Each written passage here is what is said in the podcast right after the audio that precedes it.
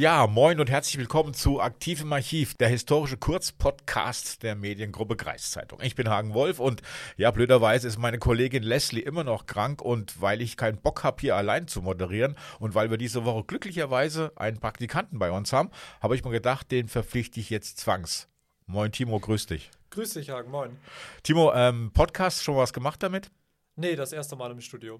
Okay, dann sind wir mal gespannt, wie du dich schlägst. Und äh, es ist ja, läuft ja so ab, ich erzähle dir eine Geschichte und du hörst zu und wenn du Lust hast, kannst du mal Fragen stellen. Also, bei der heutigen Geschichte geht es um einen Telefonanrufer, der sich so lustige Telefonscherze in Anführungszeichen erlaubt hat.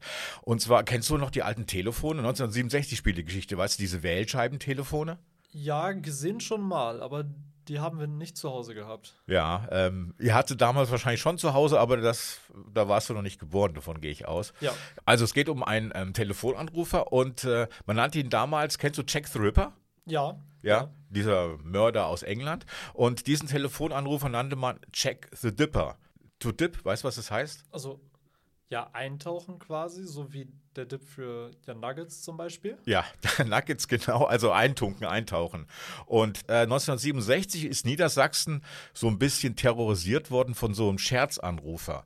Und ähm, der hat ähm, angerufen, meistens nachmittags, meistens bei Hausfrauen, so steht es wenigstens in der Zeitung.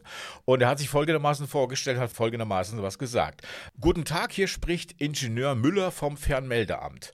Ihr Telefonanschluss, der hat einen technischen Defekt. Bitte füllen Sie einen Eimer mit Wasser und stecken Sie das Telefon hinein. Und die Leute haben das dann gemacht? Ja, haben es wirklich gemacht. Also man hat das wirklich gemacht und äh, natürlich war das Telefon dann hin. Und, ja, natürlich. Ja, und ich glaube, es ist heute auch so, wenn du ein Telefon in Wasser legst, äh, Wasser legst, ist es hin, oder? Damals wie heute. Ja, mit den allermeisten Telefonen wird das heute immer noch so sein, ja. Genau, also die Leute haben es wirklich gemacht und äh, es gab sogar dann äh, eine Pressemitteilung der Deutschen Post, äh, dass man da bitte das Telefon nicht ins Wasser legen soll, auch wenn der Anrufer behauptet, man soll es tun. Und ähm, es gab auch dann Warnungen in allen Zeitungen, von daher ähm, hat man es dann nicht mehr gemacht, man hat den Anrufer aber leider nicht gefasst. Was heißt leider nicht? Wahrscheinlich hat er andere Streiche dann gespielt. Ähm, soweit diese kurze Geschichte heute. Aber ich habe noch eine andere Geschichte, auch noch eine kurze Geschichte. Und zwar kennst du die BPJS, also die Bundesprüfstelle für jugendgefährdende Schriften. Gehört schon mal, ja. Genau. Also die gab es damals wie heute. Die setzen Filme, Texte, was weiß ich, alles auf den Index, was irgendwie jugendgefährdend ist, also was gewaltverherrlichend ist, was äh, unter anderem zu pornografisch ist und so weiter. Und 1967 gab es eine Band, die hat äh, eine Single rausgebracht. Single kennst du auch noch?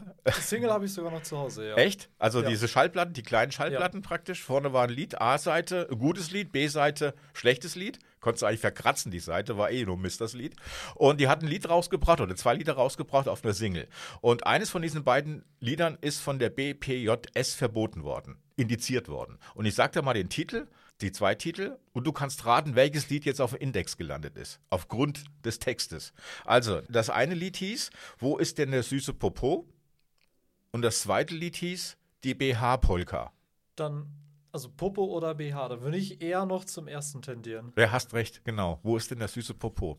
Das ist verboten worden. Die BH-Polka konnte man offiziell eigentlich noch spielen. Ist das heute noch drauf auf der Liste? ich weiß es nicht.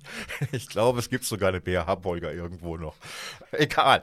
Jedenfalls, das war's. Schön, dass du da warst, Timo. Ich hoffe, es hat ein bisschen Spaß gemacht. Ja, auf jeden Fall. Alles klar. Und dann bis in 14 Tagen wieder. Machen Sie es gut. Ciao.